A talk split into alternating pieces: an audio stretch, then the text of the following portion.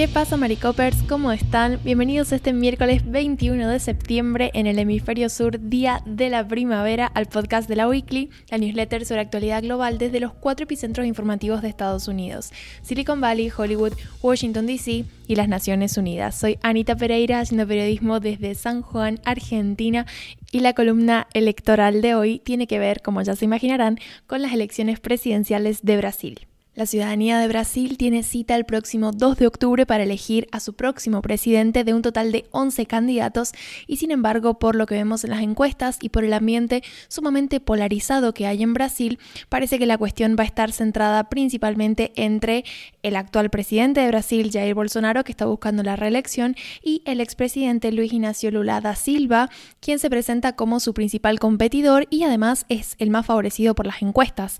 Hasta ahora mantiene una diferencia bastante sólida del porcentaje y según el último sondeo de la agencia IPEC, Lula tendría un 47% de la intención de voto frente al 31% del actual presidente Bolsonaro. Como ya les adelanté en otras entregas de la newsletter, partimos de un contexto de muchísima tensión social y política. Es un ambiente muy polarizado el de esta elección. Bueno, ahí en la newsletter están anexadas algunas otras entradas en las que he indagado más sobre ese tema, sobre la preocupación por un aumento de la violencia política y demás. De hecho, hay una encuesta eh, de Datafola que me parece muy interesante y que dice que tres de cada cuatro votantes en Brasil temen sufrir agresiones por motivos políticos, lo cual nos habla de, como les decía, un clima de muchísima tensión social, de muchísima ansiedad, si se quiere, por estas elecciones, estos comicios próximos. Sin embargo, lo que me interesaba analizar en esta columna es, bueno, los distintos avances que ha ido teniendo Bolsonaro y las distintas estrategias que ha estado planteando para conseguir atraer votos en sectores del electorado con los que tiene mayor afinidad o no, o la está buscando. Eso es lo que vamos a ver ahora. Pero me parece bastante interesante porque un poco la pelea ahora es de Bolsonaro por llegar a una segunda instancia, a una segunda vuelta, ya que Lula necesitaría el 50% de los votos como mínimo en primera vuelta para, digamos, ganar eh, en esa instancia. Pero si no lo consigue, ambos candidatos el 30 de octubre se van a tener que volver a encontrar en una segunda vuelta en un balotage para definir finalmente quién va a ser el nuevo presidente de Brasil. Entonces, un poco estos avances que pueda llegar a tener Bolsonaro en estos tres grupos, que ahora voy a explicar mejor, podrían representarle la posibilidad de alcanzar esa segunda instancia. Bien, Bolsonaro ha tenido una reciente incorporación a su campaña electoral que me parece muy interesante de analizar y es la de la primera dama, su actual esposa, Michelle Bolsonaro, porque ella un poco está tratando de conquistar a dos grupos muy importantes y que le van a ser muy útiles a Bolsonaro en esta elección. En primer lugar, lo que están tratando de hacer es capturar el voto evangélico. Sabemos que en 2018 los evangélicos fueron parte del núcleo duro de votantes que otorgó la victoria a Bolsonaro porque Bolsonaro es católico, no es evangélico, pero sí que este sector de votantes se identifica mucho con los valores más bien conservadores de Bolsonaro y esta idea, esta defensa ¿no? de la familia tradicional, de tiene una postura antiaborto, obviamente, está en contra de la ideología de género, todas estas cuestiones ¿no? que un poco están caracterizando a los gobiernos de derecha. Y bueno, vimos a Bolsonaro que parte de su campaña en 2018 fue este lema Brasil por encima de todo y Dios por encima de todos, que fue bastante popular y un poco ayudó a atraer todo ese caudal de votos que finalmente le, le dieron la victoria, ¿no? La cuestión con los evangélicos en Brasil no es un tema menor porque de hecho, según estimaciones, alrededor de un tercio de la población de Brasil es evangélica, entonces como conquistar ¿no? esta porción del electorado podría representarle a Bolsonaro números interesantes y de hecho son los números que manejó en la elección pasada.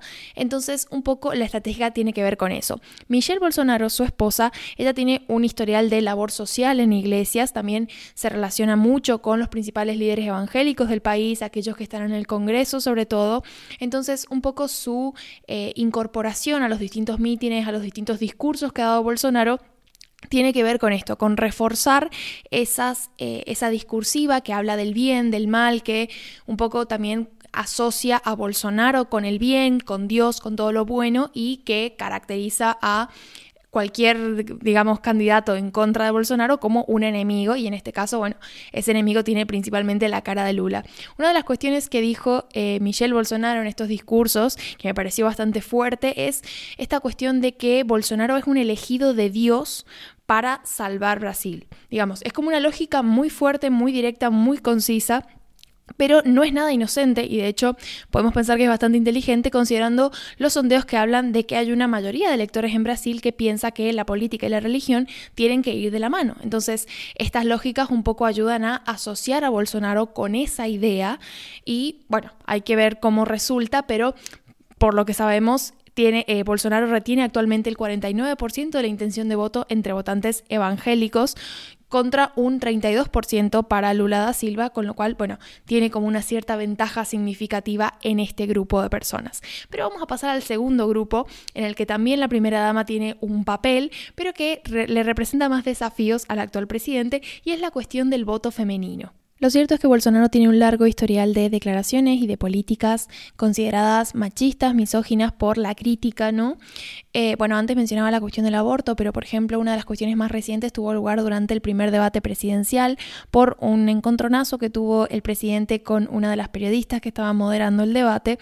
Ahí les adjunté el, link en la newsletter para que lo, lo repasen si quieren, pero digo, tiene como esta imagen asociada, ¿no? Entonces, incorporar a la primera dama a su campaña también habla de un intento por cautivar, recuperar ese voto femenino.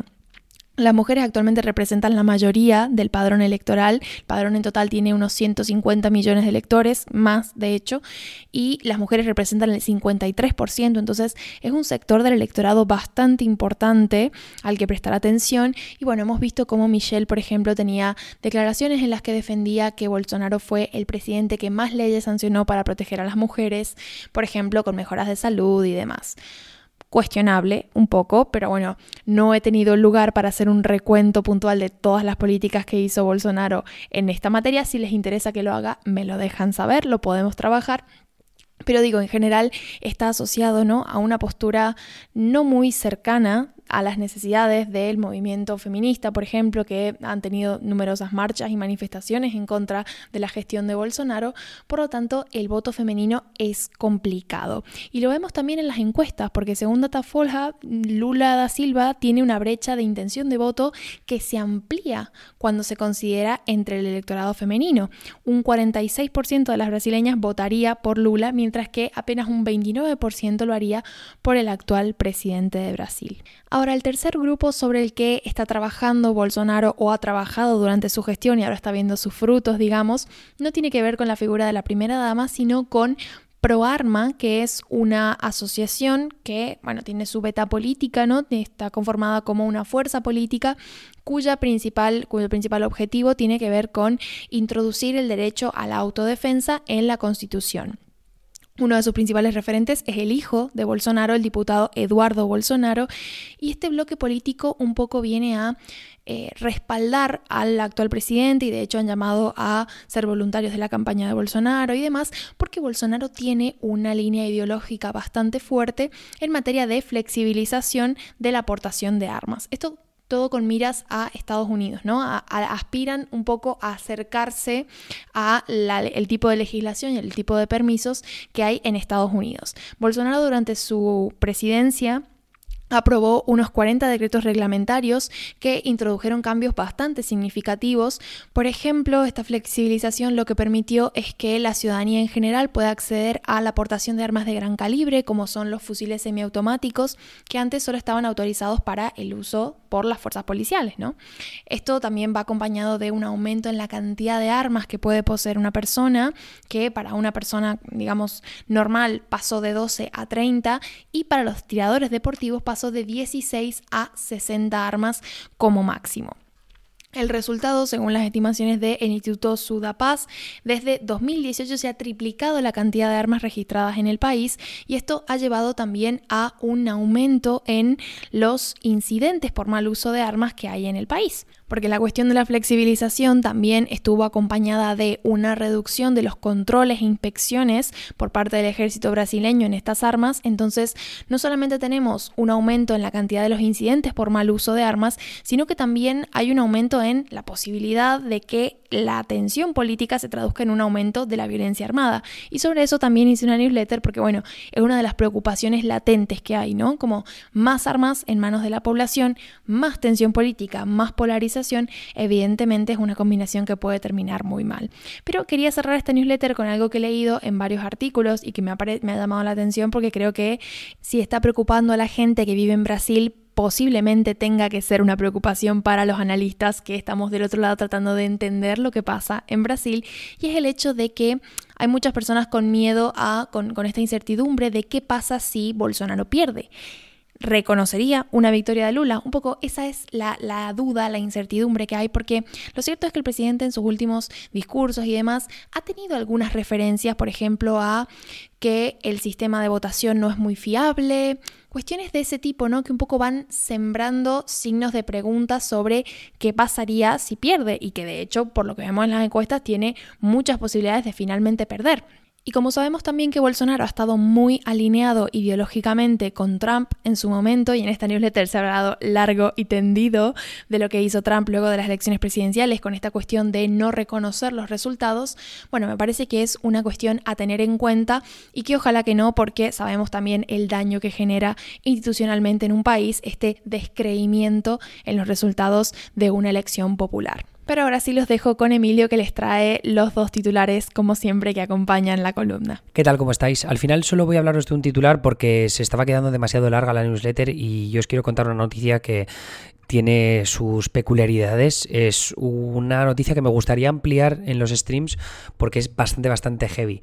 Pero tiene que ver porque el Departamento de Justicia presentó cargos este martes contra 48 personas que defraudaron al gobierno por más de 240 millones de dólares con programas de alimentación infantil durante la pandemia. Atentos a esto, ¿eh? La trama se produjo en el estado de Minnesota y es el mayor fraude jamás desvelado hasta la fecha en lo que refiere a ayudas del gobierno durante la crisis pandémica. La trama incluía la producción de recibos falsos para justificar más de 125 millones de comidas que jamás se sirvieron a niños que ni siquiera existían. Algunos de los implicados incluso decían servir miles de comidas al día desde su apartamento, mientras que otros producían listas de niños a través de páginas web que generan nombres de forma aleatoria. La trama pudo seguir en marcha gracias a la colaboración de una persona infiltrada en la organización sin ánimo de lucro Feeding Our Future o Alimentando nuestro futuro, encargada por el Estado para supervisar que no se cometiera ningún fraude en los programas de comidas. Amy Bock, la mujer infiltrada, aceptó la entrada en el programa de grupos que sabía que producían informes falsos o inflados. La infraestructura del fraude funcionaba, de tal manera que los grupos participantes tenían que dar parte de sus beneficios a Feeding Our Future y por tanto se beneficiaban de ello. Algunos de los acusados ya han sido detenidos y otros se han entregado a las autoridades, pero varios habrían huido del país, aunque el Departamento de Justicia no ha especificado cuántos. Bock, por cierto, está infiltrada, se ha declarado no culpable, dice que quiere demostrar, bueno, su abogado ha dicho que quiere demostrar que ella no estaba al tanto de las actividades fraudulentas que se producían en, este caso. Ya veremos si es verdad o no. Anyway, tenéis más enlaces en la newsletter para ampliar estas informaciones. Eh, también tenéis eh, enlaces sobre el monitor electoral, que os ponemos al día de algunas cosas que se van moviendo en elecciones tanto de Estados Unidos como titulares desde Italia y Perú. Eso es todo por mi parte. Me escucháis mañana con una noticia ya, será sobre Hollywood o Silicon Valley, todavía no lo tengo decidido. Pero nada, gracias por estar ahí y un abrazo muy fuerte. Hasta luego.